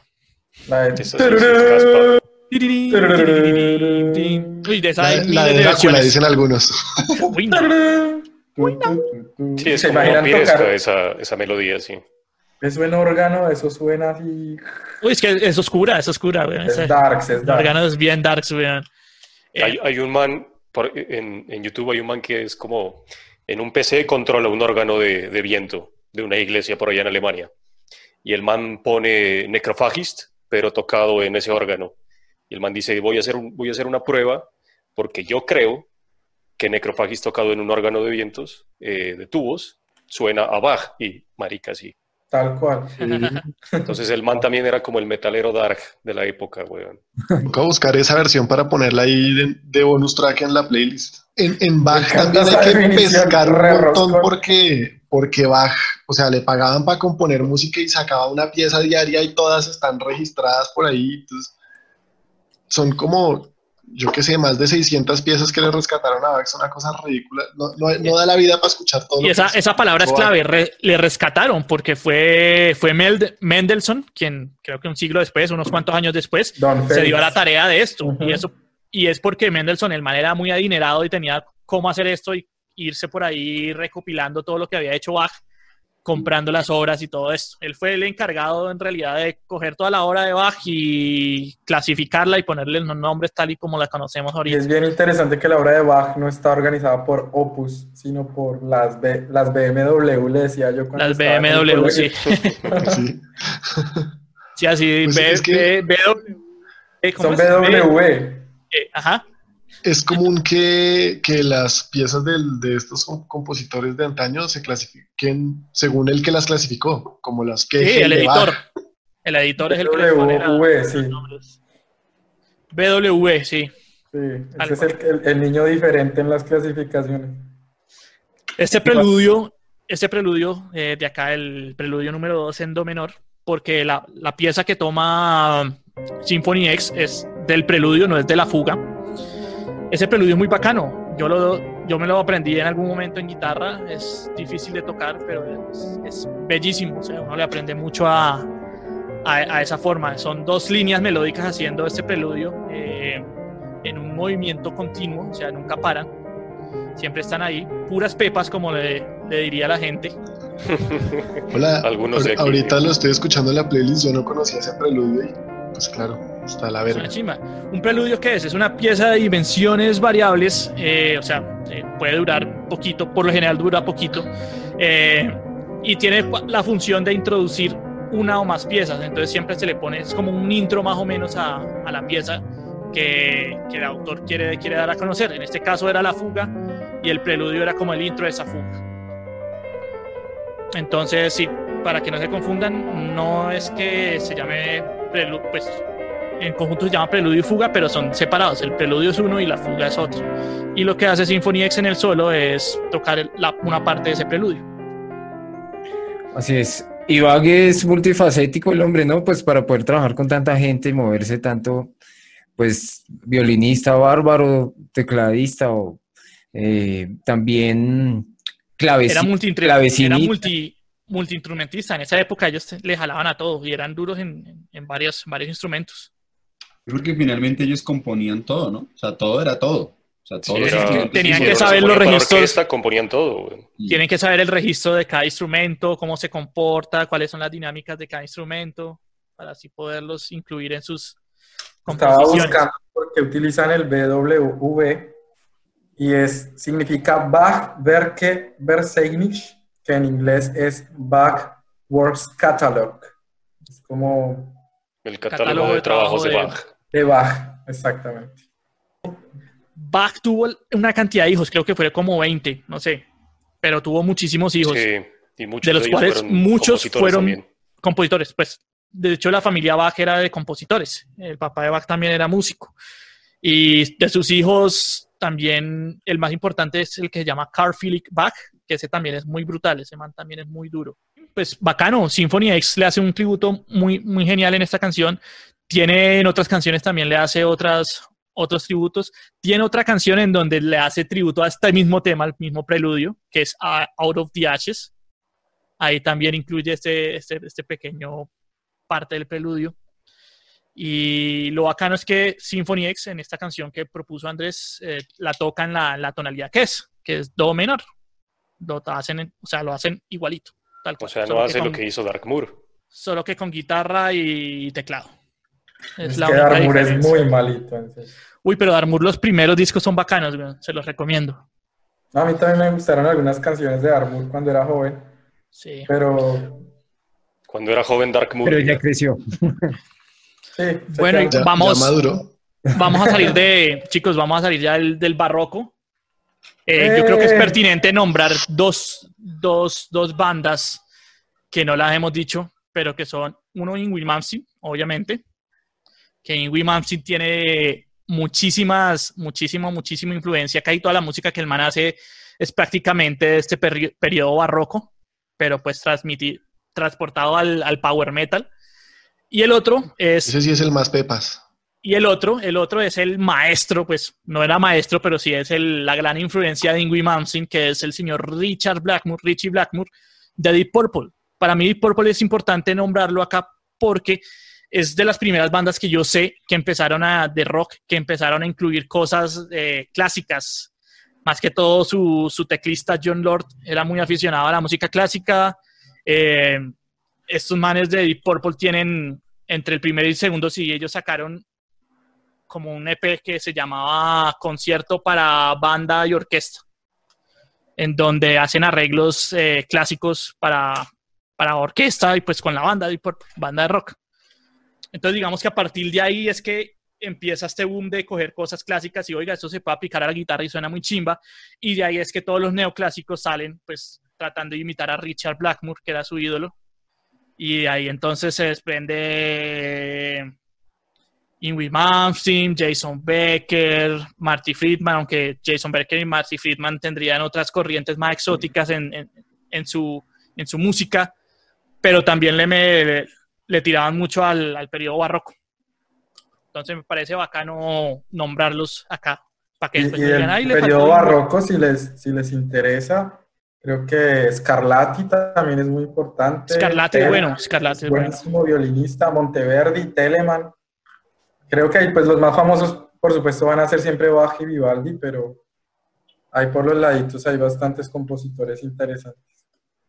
Sí, también se empezó a desarrollar a finales del, barroco la ópera, que se volvería ya un fenómeno social, pero ya vamos a hablar de, de eso con el siguiente periodo. Vamos a meternos entonces en el periodo del clasicismo. La música clásica, como le dicen, ya sabemos que no es. No, es este periodo clasicismo que va de 1750 a 1800. eh, y acá es donde ocurre el, apogeo de lo que le había dicho antes, que es la ilustración. Acá es donde ya entra en apogeo esto, que es el uso de la razón y, y conocimiento para combatir la ignorancia. ¿Qué pasa con la música? La música se vuelve mucho más social. Eh, se trata de dar orden a todo lo que venía en el barroco. Digamos que el barroco se salió de, de control en un momento ya con tanta arreglo y tanto virtuosismo. En el clasicismo se trata de controlar esto, de decirle, bueno, listo, bacano, bacano todos estos arreglos, son una chimba, pero vamos a organizarlos un poquito más, vamos a, a darle más prioridad a la melodía y a que suene más musical esta vaina. Em, se le da una importancia muy valorada, así como acabo de decir, a la melodía. La melodía es súper importante dentro de todos los autores del clasicismo. Tan así que digamos que el, el más famoso de los del clasicismo es Mozart. Y yo creo que todos acá saben Mozart o pueden tararear una canción de Mozart. O si se las ponen, se saben la melodía, ¿cierto? Sí, claro. Digamos que voy a poner acá en edición un poquito de Mozart y la gente lo va, a saber. Las formas más usadas del clasicismo eh, son, vendrían siendo la sonata, que son obras escritas para uno o tres instrumentos máximo, la sinfonía, que son obras eh, extensas eh, para una orquesta entera, los conciertos que ya habíamos hablado de ellos, que son para orquesta y un instrumento solista, y se hace muy famoso la música de cámara. La música de cámara ya existía. ¿Qué es esto? Era como escribir para pequeños ensambles de instrumentos que no se necesitara, digamos, una orquesta para tocarla, sino que entre cuatro músicos pudieran tocar esa obra. Entonces esto se hizo mucho más famoso acá en el clasicismo por lo que yo decía, la música se vuelve un evento más social, ya no es de las clases altas, porque en el barroco, pues si tú eras del pueblo no tenías mucho acceso a esto, salvo que fueras a misa, pero todas las obras y todas las cosas del barroco se, se presentaban eran en los palacios y en recintos de conciertos pues que había para gente muy adinerada. Entonces en el clasicismo ya se trata de, traer un poquito más todo eso para las masas, se hace más social y la ópera se desarrolla muchísimo. Entonces la ópera se socializa un poco más. Eh, se traslada la ópera de, los estratos más altos a los estratos más medios y aparece una cosa que es la ópera ufa. La ópera ufa es una ópera no tanto con temáticas eh, sagradas o importantísimas, que era como se, se usaba, sino que ya se usaban temáticas más mundanas, como la boda de Fígaro, por ejemplo. Como hay una ópera, no me acuerdo cuál, de, que ocurre en un prostíbulo turco. Bueno, cosas así, cosas hasta chistosas que al señor Mozart le encantaba además hacer. Y los más famosos de esta época, por nombrar algunos pocos, no todos, está Haydn, no, no Handel, es que a veces uno los confunde, Haydn, Mozart, Salieri, y Beethoven, que el último de los clásicos, y es como un... algunos, dicen, algunos dicen que es romántico, otros dicen que es clásico, pero él estaba entre los clásicos y fue el que, el que generó todo, todo el romanticismo. Pues. Él era el fajardista ahí de la vuelta. Sí, vamos entonces con la siguiente obra que nos va a presentar el señor Manuel, porfa. Bueno, una banda, primero una chimba, que la estaba tratando de, de meter hace mucho tiempo. está sabroso. Y de hecho fue la primera, en la primera, yo, yo les dije ahí por interno a Sebas que fue la primera banda en la que yo pensé para este episodio, porque es una banda que su género como tal es eh, metal sinfónico o orquestral death metal, más o menos, o death metal orquestral, que es Flash God Apocalypse, que es una banda de Italia. Son, están basados en Perugia y en Roma y porque es una banda que compone, o sea, su, su líder, que es Francesco Paoli, tiene, tiene una historia bacana porque el man inició siendo el baterista de la, de la banda, que es un baterista del putas. Por ejemplo, es uno de los bateristas eh, eh, que más le gustan, por ejemplo, al Sousa, que es un parcero. Eh, y el man dice, y el man le da piedra que el man se haya, se haya pasado porque el man dejó de tocar batería y ahora es el que, obviamente, aparte de componer, es el vocalista. Entonces toca la batería otro. Entonces a veces en los... Eso es del año pasado, hace dos años, ¿no? Ese, ese cambio. Desde el 2017, creo. Por ahí, sí. Y, eh, y entonces en los, en los comentarios de los videos a veces dicen, eh, pues gente así X, eh, imagínate ser el baterista de una banda y ser el segundo mejor baterista de esa banda. Entonces, pues, a veces, a veces le dicen así. sí. Pero bueno, eh, Flash God Apocalypse es bacano porque ellos lo que hacen es, por ejemplo, desde su primer disco, que es del 2009, su primer disco es el Oracles, eh, y, y, el segundo, sobre todo, que es con el que se hicieron famoso, que es Agony, del 2011, de donde sale el tema que les estoy proponiendo, que se llama The Violation que es realmente de pronto el tema más caspeado de Flash God Apocalypse, porque fue el primero que, del que hicieron un video, pero pues la banda no es tan caspa. Igual debería serlo porque es una chimba.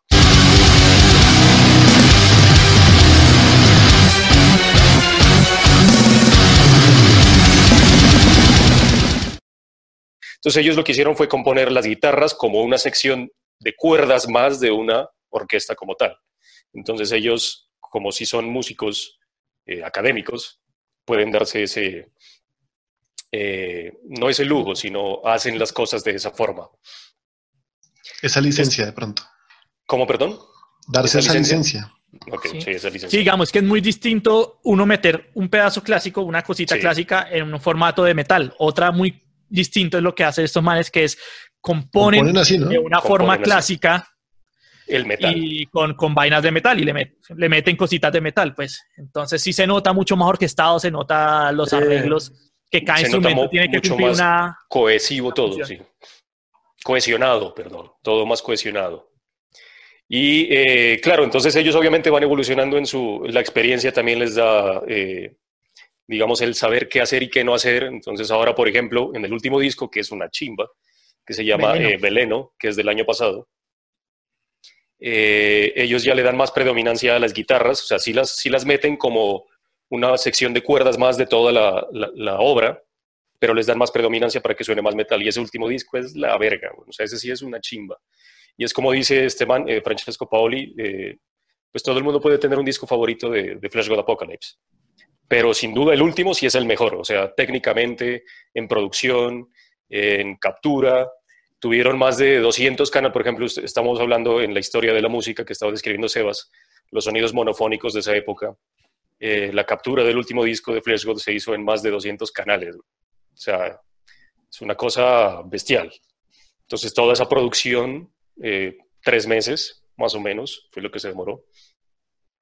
Y nada, les recomiendo eh, que lo escuchen así paulatinamente, o sea, desde su, primera, desde su primer álbum hasta el último álbum, porque, porque se nota la evolución y es una chimba. También tienen, y también tienen unos álbumes que son como periodos, ¿no?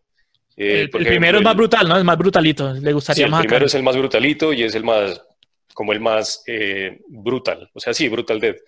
Eh, y el, por ejemplo, el, el Labyrinth es un disco, que el Labyrinth es un disco del 2013, es un disco más como el barroco, entonces es más, más pomposo, pero es más también como, no sé si vayamos a, ver a, a Wagner aquí, entonces es más como, como toda la, eh, toda la teatralidad y darle todo lo épico y sinfónico y demás. Y los demás ya se vienen bajando un poquito, entonces sus discos también son muy, muy relacionados así como con ciertas épocas. Y bueno, ¿por qué eh, estamos hablando de, este, de, este, de esta canción de Violation? Porque en una sección, si bien Flesh God tiene muchas canciones y ellos tienen influencia de muchos compositores, ellos mismos lo dicen, eh, inspiraciones para ellos son Mozart, Beethoven, Bach, Wagner, Brahms y sobre todo los compositores italianos, ¿no? porque pues ellos son italianos. Entonces, al estudiar en los, en los conservatorios italianos, pues estudian mucho más a, ellos. Entonces, Verdi, Rossini, Vivaldi, Bellini, Paganini, pues que es de, de los más, eh, de los violinistas más virtuosos pues de, de la historia. Eh, eso, y también obviamente tienen influencias de compositores actuales, que son compositores eh, para, por ejemplo, bandas sonoras de películas, que ellos los admiran mucho, por ejemplo, John Williams, Danny Elfman, eh, Hans Zimmer, que todos los, por ejemplo, son compositores que han hecho música para Star Wars, Jurassic Park y todas estas, estas obras. Pero específicamente en este tema, lo que hacen es, en una, la base del tema, desde el inicio se ve, y, y, en, y como en los cortes de, de, de, las voces sobre todo, y de las guitarras, está una, esa sí es una obra muy caspa dentro de la historia, que es la Sinfonía número 40 de Mozart, que, que se la van a poner, obviamente creo que esto no lo explicamos, pero, pero Sebas lo, lo puso así, y es que para la playlist de este episodio, no va a sonar otra canción de la misma banda que estamos presentando, sino aparte de la canción que estamos recomendando, va a sonar la obra del compositor original. Entonces ahí la van a escuchar y se van a dar cuenta que todo el mundo conoce la Sinfonía número 40 de, de Mozart. Lo bacano, lo bacano que hizo, esa es, lo bacano que hizo Flash, es que no, es que no coge, o sea, no le hace el cover a esa canción, ni coge ese segmento y lo pone, sino que Sí. se basa en, en el motivo, en el principal El motivo, motivo, de, de- de Esa- ese que era el que estaba cantando sí. Jonathan, que es Ese tananán, sonó como una, como una variación, ¿no? Sí, sí, Sí. es una variación. Es una variación tomando ese, ese motivo que es tananán, tananán, que si uno lo... Variación en guitarras eléctricas y gritos locos. si, uno, si uno coge... Y en piano, en teclado Le pone, una, le, pone una, le pone una lupa a ese motivo, es eso, el tananan, tananan, tananan, es lo que hace... Es lo que hace Lo que en la canción, porque Flash si no es un cover y no es que, por ejemplo, en el solo toca esa parte, no, es, pues obviamente como ellos conocen y son eh, estudiados en esa música, entonces lo que hacen es coger esos sonidos y en vez de, decir, de hacer tananan, tananan, tananan, tan, y suben y después bajan, o sea, en, increciendo y después decreciendo, tananan, tananan, tananan, tan, lo que hacen es tananan, tananan, tananan, tan, tan, tan, tan, tan, tananan, tan, y esa es como la base de toda la canción y después se, re- se resuelve en, en ciertas partes y ahí tienen esa melodía durante toda la canción. Entonces es bien metida y bien bacana esa, esa, esa pues darse cuenta de eso, ¿no? Obviamente yo esa canción ya la había escuchado eh, y Fresh God lo escucho y sabía que tiene muchas influencias eh, eh, clásicas, barrocas y demás de, de toda la música de- del periodo común, pero lo que decía Sebas, o sea, lo difícil de este episodio fue eso, o sea, saber qué canción, qué melodía o qué segmento está basada en qué compositor, en qué obra y demás. Sí, eso es lo difícil, pues. Además que Flash God no la toca en el mismo, en la misma tonalidad. La tonalidad de la Sinfonía 40 es Sol menor. Sí, es una sinfonía 40 en sol menor, sí. En Sol menor. Eh, Flash God la toca en Si menor, por ejemplo. Hablando de la obra, o de Mozart, incluso, bueno, Mozart, eh, de lo que estábamos hablando, que todos estos compositores no, no vivían tanto, este man efectivamente es uno de ellos. El man vivió 35 años, de 1756 a 1791, eh, y el man se, se- se enfermó así brutal y se murió en esa época por eso. Entonces también es... Pero él, él daba giras desde los ocho y Ah, sí, lo que pasa es que el man- claro, desde... Es lo que dice Sebas, que uno ya tenía como la, la, la función o la- lo, que, lo que se iba a dedicar en su vida eh, desde chiquito. Entonces el man ya iba a ser músico, era muy, muy virtuoso. Eh, el man era seguido, no apadrinado, pero sí era como, como seguido y estudiado por el hijo de uno de los hijos de Bach, por ejemplo, que era Johann Christian Bach. Eh, el man le dijo, por ejemplo, el papá de Mozart, eh, que era Leopold Mozart, que el man también era músico. Le dijo que era eh, uno de los mejores compositores que había escuchado en toda su vida, si no el mejor. Entonces eh, tenía ese, ese plus ahí.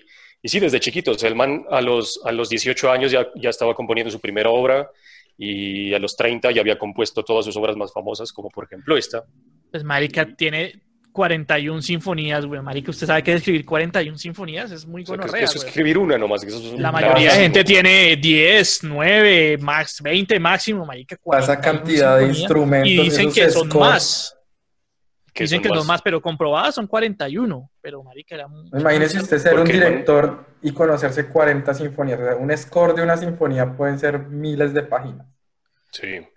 A mí me gusta mucho la película que hicieron de, de Mozart, es Amadeus. Obviamente se Ujú. toman algunas libertades, Amadeus, Amadeus. ah, pero me encanta esa película, Amateur, sobre todo porque yo, yo siempre he tenido la pelea, y hace poquito la tuve con Cami, sobre la gente que dice que la- las notas, las pepas en, en la música, en el metal, mucha pepa, mucha no sé qué. Y yo siempre les digo, marica, las pepas están ahí y las pepas no significa que le quite pasión o que le quite feeling a, a- a la vaina. Miren a Mozart, miren a Beethoven, marica, los manes son los más apasionados del mundo y escuchar su música genera mucho. En la película Amadeus, precisamente él presenta un- un- una ópera y el emperador llega y, y le dice, no, está muy chimba, pero uy, hay, hay algo que no me gusta. Y, y el Mozart le dice, marica, ¿de qué habla? El conde de muchas Genovia. notas, le dice el hijo de puta. No sé. Y por allá uno de los esbirros del mal dice, uy, muchas notas, muchas notas. Y llega y Beethoven se, se mete una emputada como, marica, ¿cuál que puras notas? Mozart, Mozart, el que se emputa es. Mozart. Mozart, sí. Y dice, marica, ¿cuáles muchas notas? O sea, las notas son las que tienen que haber, ni una más ni una menos. Y sin, se pega una emputada, güey, una regada. Me parece Es que muy yo- bacano porque tiene estas cositas chéveres. Así yo Sí, esa que- película es una verga.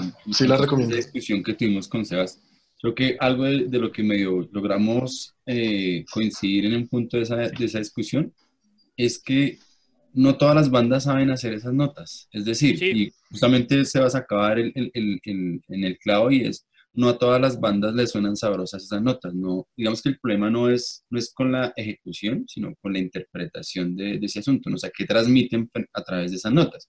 Que uno, uno siente, por ejemplo, mucho eso en los músicos de lo que estamos abordando en el episodio de hoy, lo que llamamos vulgarmente música clásica, eh, que esos manes no les suena una nota, o sea, nada, nada está fuera de lugar, o sea, todo está allí, todo cuadra, todas las notas juegan un papel importantísimo, o sea, no hay nada, o sea, hasta las, las, las, las, horas más cargadas en notas tienen una función allí eh, en, en, esa hora. En yo por lo menos a veces percibo mucho en el metal, que a veces es más como el, por eso el, el término despectivo de las pepas es como que suena mucho, pero no transmite nada es un, poco eso, ¿no? O sea, no es, creo que no es, como le digo, no es el problema con la ejecución en sí, sino con la interpretación.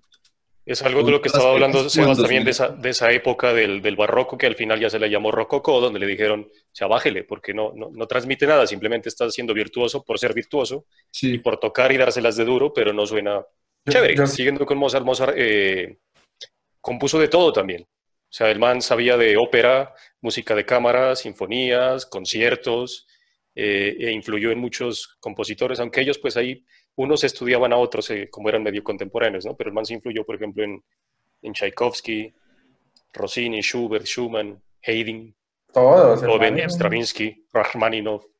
¿Quién, quién, quién? Mozart. Eh, Mozart. No, pero eh, Rachmaninoff, Tchaikovsky, esos vienen después, pilas. Sí, sí, no, yo sé. Sí, Digo, que es- estudiaron la obra de Mozart. Mozart los Sí, sí, sí, sí, sí, ya, ya, ya. Sí, sí, sí, Mozart no, sí, que güey. influyó en todos ellos, sí. No, no, no, Claro, ellos no eran partir- contemporáneos con él, pero, pero sí es. Lo bacano es que a partir del barroco, eh, pues ya salen estos editores que, que tienen las partituras y todo eso, y ya digamos que pasa a ser parte del repertorio de lo que enseñan en las universidades y todo eso. Entonces ya te ponen a estudiar a Mozart, ya te ponen a estudiar a Bach. una conclusión así eh, pronta y primera es que, pues, marica, en todos lados salen las influencias. O sea, eso ya es una influencia, no es que se roben ese segmento, sino que tocan así porque, pues, están influenciados por esa música. En la, Toda en la la- música, hay recursos de literatura- todo lado. Eso, Sí. recursos, esa era la palabra, gracias. En literatura hay, hay un autor que se llama Harold Bloom y él tiene un texto muy famoso que se llama La angustia de las influencias. Entonces, él lo define en, en términos de- del artista y es como el artista siempre trata de escapar a sus influencias, no obstante termina cayendo y termina enredado entre su creación y las influencias que trae a cuestas. Un poquito bien interesante esa posición. Para cerrar, la obra simplemente se compone de cuatro movimientos, un allegro molto, un andante, un menueto y un allegro assai. Como siempre, o por lo general, el primero y el último son rápidos y los de la mitad son lentos, más o Pero menos. usted lo dijo Pues, súper mal, que- Manuel. que- Si usted no que- dice esas palabras con la mano así. como- Allegro molto, andante, Allegro molto. menueto Un negro con assai. así. Listo, pasamos entonces al siguiente exponente. La banda que yo escogí es una banda que se llama Ex Mortus. Es de California, en Estados Unidos. Es prácticamente nueva. Pues yo le digo nuevo a todo lo que es del 2000 para acá. La banda salió en el 2002. Eh, la canción que yo escogí se llama Apasionata.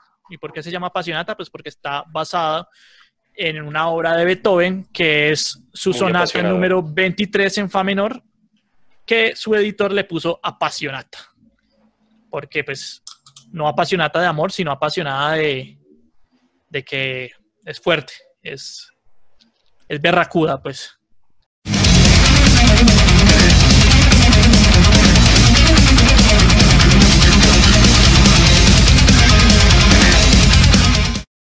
Eh, esta banda es Mortus que hace un trash metal.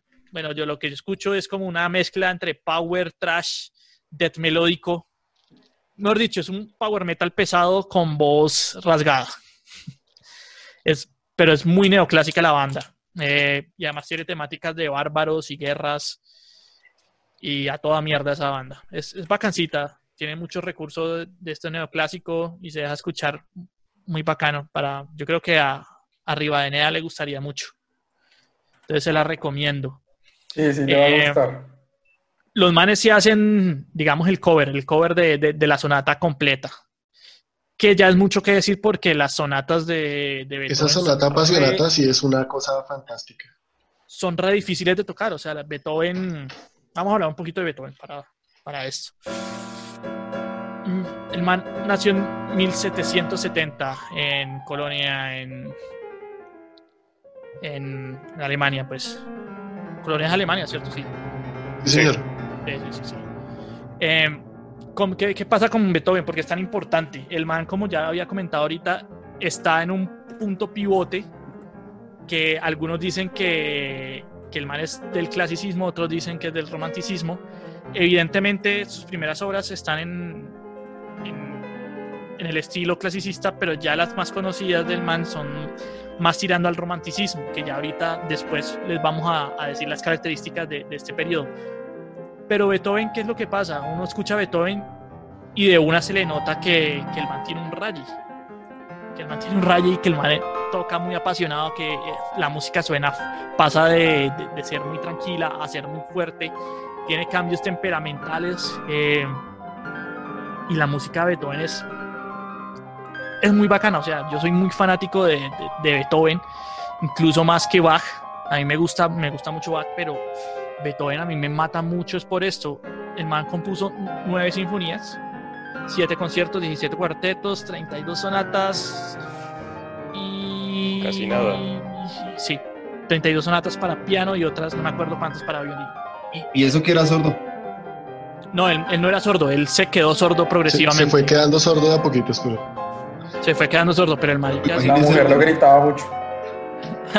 el papá lo cascaba mucho, es lo que dicen, que el pucho, sí. el papá de Beethoven quería que él fuera el siguiente, el siguiente Mozart. Y entonces, que de hecho supuestamente a iba a ir a estudiar con Mozart, pero a Mozart le dio por morirse, entonces... Hay, hay unas cosas y dicen que ellos sí se encontraron. Hay, hay teorías que dicen que ellos sí se encontraron, que se encontraron en Viena, que Mozart lo vio tocando y que Mozart dijo, pónganle cuidado a este joven, que el mundo hablará de él. Esas fueron las palabras de Mozart cuando, cuando lo vio. Pero no, digamos que hay discusiones entre, entre distintos bibliográficos eh, y en... Sí se sabe que, que Beethoven de joven viajó a, a, a Viena, Biógrafo, Viena dentro de la casa.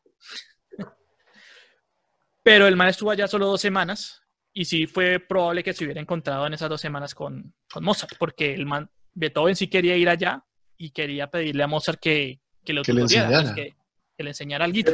Beethoven es muy, muy importante porque Beethoven alcanza a conocer a varios, o, o, varios del periodo romántico, es decir, los que dan el salto lo alcanzan a conocer a él. Sí. Por eso se dice que él es de cierta manera el puente, ¿no?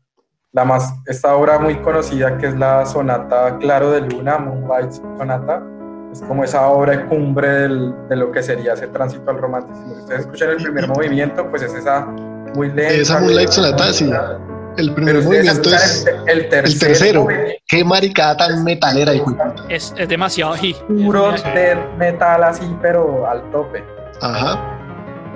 Sí, dicen que, que Beethoven era el, el, metalero, pues, de, de toda la vaina. Porque además su personalidad era algo oscura, era por, porque el man creció con, con, muchos rayos, con el papá que lo cascaba, eh, los padres de él murieron a muy temprana edad, entonces él era el mayor de sus hermanos y le tocó pues sostener a la familia casi que toda su vida. Entonces el man además tuvo algunos desamores y nunca se casó, entonces vivía así como despechado, rabioso con el mundo. Pero la gente que lo conoce, que lo conocía de la época, dice que, que el man era, era bacán, pues con los, con los que consideraba amigo era muy bacán, muy chévere. Eh, se dice que Beethoven es el primer compositor de música independiente. Y esto porque es así, porque pues el man ya no necesitaba ni de mecenas, ni de encargos de la iglesia, ni de nada, porque el man se hizo acreedor por parte del archiduque de Austria y algunos miembros de, su nobleza de un sueldo anual. O sea, anualmente los manes le, le daban como, oiga, venga, tome esto para que sobreviva el año y usted siga haciendo música y venga acá pues cuando quiera y nos toca algo. Entonces él tuvo mucha, mucha libertad uh, en cuanto a las, sus composiciones y por eso sus composiciones son tan personales y describen tanto su carácter. Uno escucha una, una obra de Beethoven y uno sabe, puede, puede discernir por qué estaba pasando el man, si el man estaba angustiado, si estaba bravo, si estaba feliz o qué. Eh, esta sonata de la que estamos hablando es la son, sonata para piano número 23 en Fa menor en especial su tercer movimiento que se le apodó, eh, se, le, se, le, puso el apodo de apasionata, apasionata. Que es una sonata. Una sonata es un tipo de composición musical que está escrita para ser interpretada por uno o varios instrumentos. Eh, máximo por ahí tres, no más de tres instrumentos hay en sonatas. Eh, se suele dividir en tres o cuatro movimientos. Desarrollo, exposición y Uy, me está acordando Y de uno, uno- uno de es la exposición, uno es la exposición, que es donde pues, al principio él expone el tema. Un tema musical es, digamos, lo que hablábamos con lo de Mozart, tananán, tananán, tananán, tan. Ese es el tema principal de esa sinfonía. En la exposición de una sonata se expone el tema. Luego el Y en el, desarrollo. y en el desarrollo eh, se le hacen variaciones a eso. Y la reexposición. Y la reexposición en el tercer movimiento, que por lo general es a toda mierda. Sí, Pero aprendió bien regla. también, se acuerda de su Yo infancia. era juicioso, yo era Re- juicioso. recomendada también la patética, que Ah, es, es que- otra que es. Jonathan, Jonathan Ah, sí, claro. estudió música, música clásica. Él era, ¿qué era? Yo estudiaba piano, pero, pero es que la vida de, convers- de, de conservatorio no es para mí. Yo soy muy vago. Beethoven es muy importante porque el man era muy duro en coger un temita sencillo, como el más importante, el más conocido, el que es ta ta ta tan,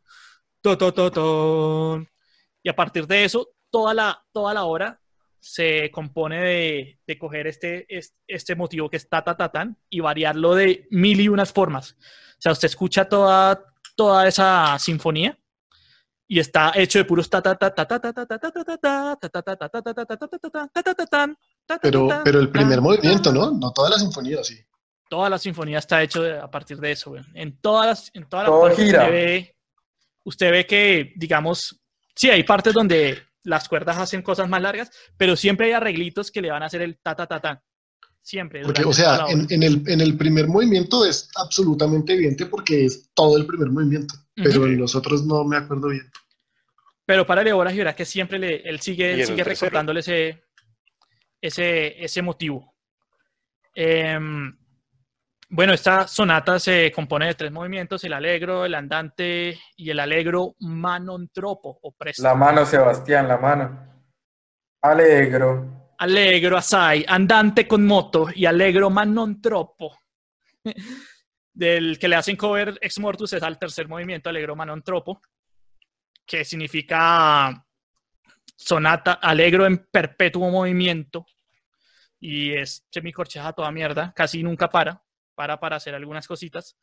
Eh, y ya, el man pone mismo que se debe tocar así con, o sea, nunca parando, siempre en continuo movimiento, es lo que significa eso.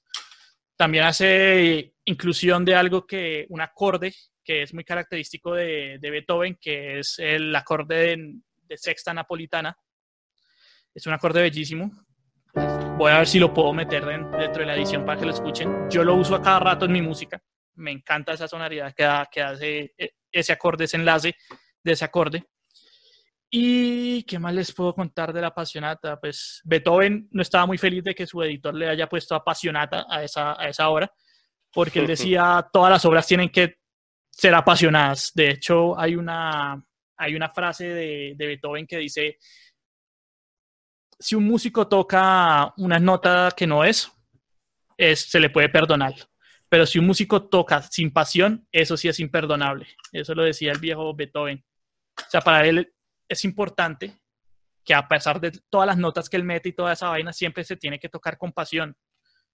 Yo veo, digamos, hoy en día bandas de metal. eso. Hay muchas bandas de metal que son técnicas y se suben, pero son así y quietas. Robotcitos, sí. sí. Robotcitos así como tú. Y uno es como marica, pero muévase, weón. Está haciendo música movida, pesada, muévase. No, No y nos falta ese episodio de bandas malas en vivo. Pasemos entonces al romanticismo, ¿les parece? Romanticismo Bueno. de esta época entre 1800 y 1800. Algunos dicen que va hasta 1900, pero no, de- dejémoslo en 1860 porque a partir de ahí es que pasan otros otros ismos pues que hacen parte del romanticismo, pero pues ya no son tan románticos como esto. En el romanticismo, ¿qué es lo que pasa? Se trata de exaltar las emociones de la música, por eso se dice que Beethoven fue el primero de los románticos, porque el man era muy expresivo eh, se le da rienda suelta a la pasión, o sea, tú ya no estás encadenado en, en que tienes que seguir las reglas del clasicismo impuestas, pues, y que si te sales de esas reglas, pues ya la cagaste, y no, acá te puedes romper algunas de esas reglas con tal de expresar algo que tú quieras. Hay libertad de, de composición, eh, empiezan a surgir estos poemas sinfónicos de los que hablaba Jonathan, eh, las sinfonías se vuelven más largas, las orquestas más grandes, eh, incluyen instrumentos que nunca antes se habían pensado para, para orquesta. Eh, pasa algo muy importante que se populariza los músicos virtuosos solistas. Antes, pues, los conciertos siempre han existido, siempre han existido solistas, pero en esta época se vuelven muy populares, se vuelven rockstars, Rockstars. Lo que conocemos hoy comúnmente como rockstars. Entonces ya son ídolos y ya la gente va a saber a ese man. No va a Al- Por, al por eso morían de hero de la época, pues al violin hero. Eh, también se exalta mucho temas épicos eh, y temas heroicos, ¿no? Beethoven es el primero de estos, como ya dije, Paganini, Schubert, Mendelssohn, Chopin, Liszt, Alcan, Scriabin, Tchaikovsky, bueno, todos los que vienen después, pero esos pertenecen a otros ismos. Entonces, con esta introducción nos vamos a, a que el señor Dani nos explique la canción que él escogió. Pues mi segundo tema es de una banda que hace rato estaba pensando dónde la meto, dónde la meto. Creo que ya tenía ganas de meterla en un episodio que probablemente salga después. O sea, me estoy haciendo un auto harakiri aquí porque ya no la voy a poder presentar. Marica, en algún momento es- se le van a acabar esas bandas de... Sí, o sea, no guarde. Ya, Por eso, por eso, por eso Sebas dijo que gastamos las- la temporada pasada las que más nos gusta rápido. Marica, hay que sacarlas de una. Después uno piensa Sí, en hay que- otras, todo sí. bien. Con eso además descubrimos más cosas que es parte Correcto. importante de este podcast. Exacto. Pero es, esta, esta también está en mi top 5 de bandas favoritas, que es Angra. Angra de Brasil, que es uno de los más grandes exponentes del power metal latinoamericano. Formados en el 91 por lo- el teclista y vocalista André Matos y el guitarrista Rafael Bittencourt, se juntaron rápidamente con el guitarrista Kiko Loureiro. Y pues sacaron su primer disco en el 93 que es, se llama Angel's Cry, que es de donde saqué yo mi canción propuesta para el día de hoy, que es la canción que lleva el mismo título del álbum, Angel's Cry.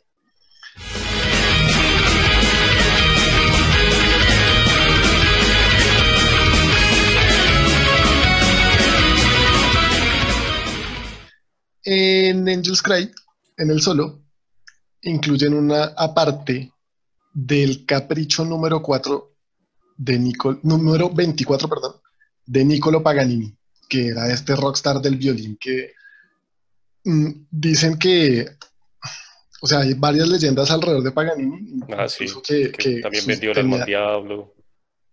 entre otras cosas, que su mano era ridícula, tenía los dedos ridículamente largos y flacos, que parecían arañas tocando ese violín, arañas gigantes tocando el violín, pero pues el man era ridículamente virtuoso.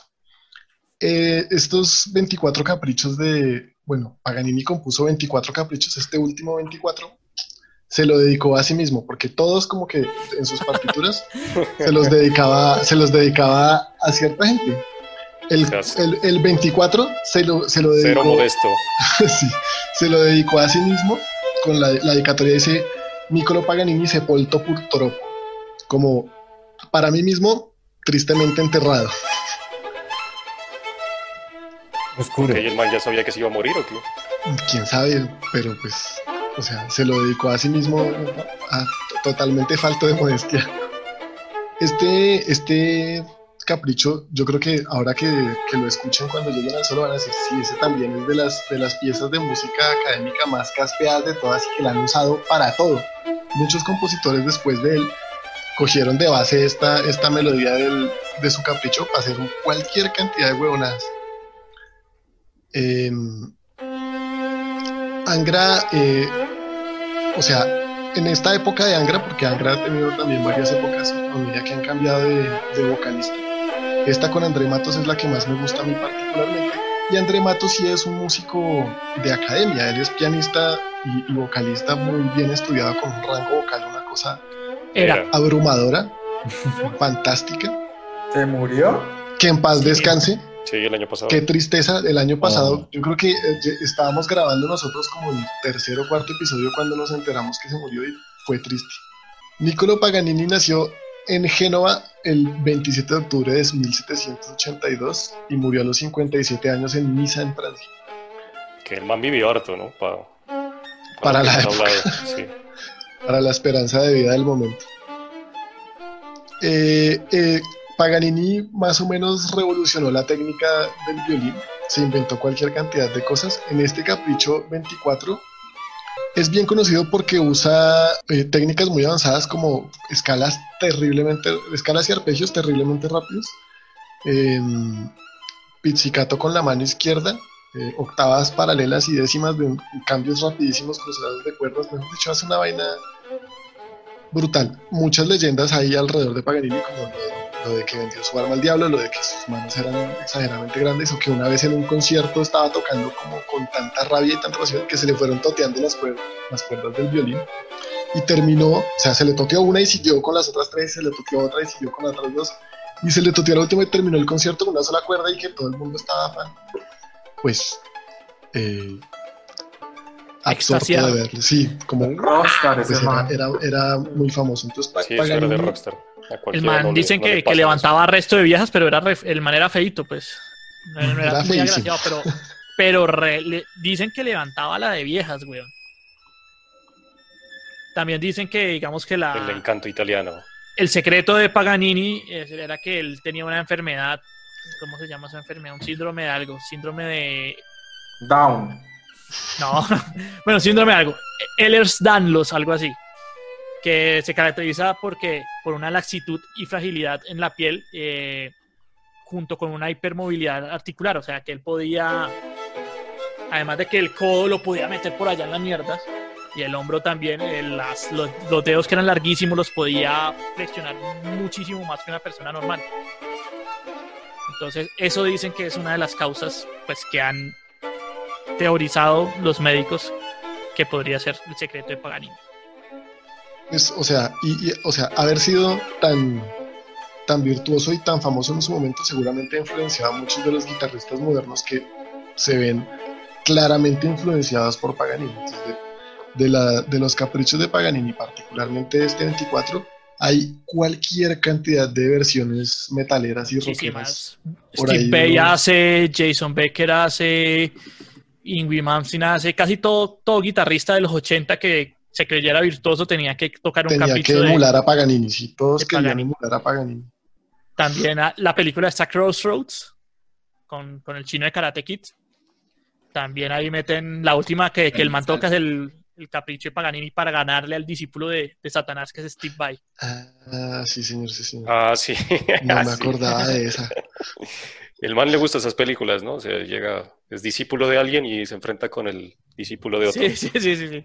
Es que Karate Kid, pero para ñoños guitarristas, güey. Eso, güey. De Paganini, por- a pesar de las libertades eh, que pueda haber en la película, para hacerse una idea, digamos, eh, cercana a lo que fue un poco la vida y, y, pues, lo- los mitos, porque sobre todo esa película recrea pues, los mitos sobre el man, es de 2013, se llama, creo que el violinista del diablo, la llamaron en... Sí, Sí, con. David Garrett, que es un Sí. violinista de verdad.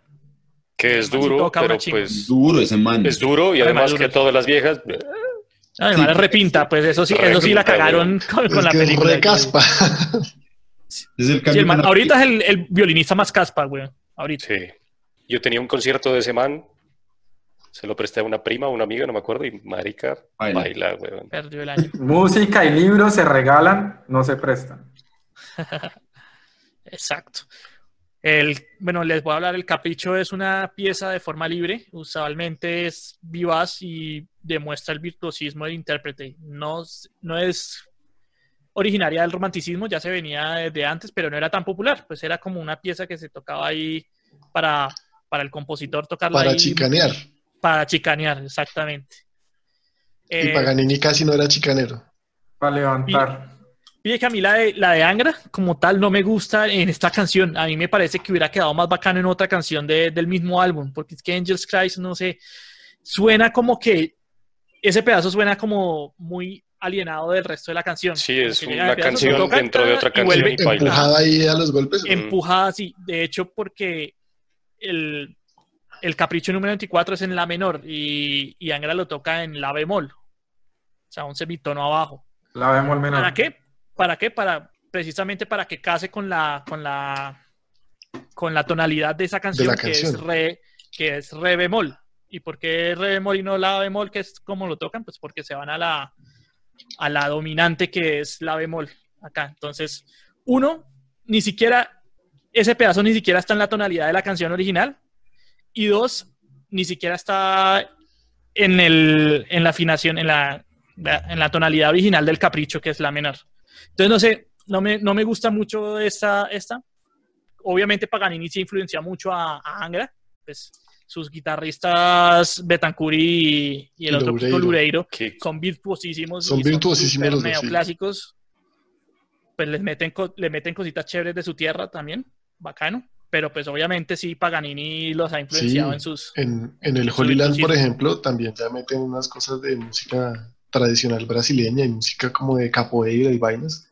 Eso es lo Chévere. bacano de Angra, que siendo una banda de power y que le mete resto de neoclásico y súper virtuosa, han sabido, digamos, diferenciarse de otras bandas por, por, por ese, porque le meten el saborcito brasileño. Bueno, y así terminamos esa primera parte de música clásica y el metal. Espero que les haya gustado. Vamos a dejar los, las, los resúmenes o las conclusiones de cada uno para el final. Ahorita, Es decir, para la siguiente es parte. decir, para decir Para la parte 2 tendremos parte 2. Para bueno, en la parte dos, 2 porque nos estaremos mirando el romanticismo y todo lo que hay después del romanticismo, ¿no?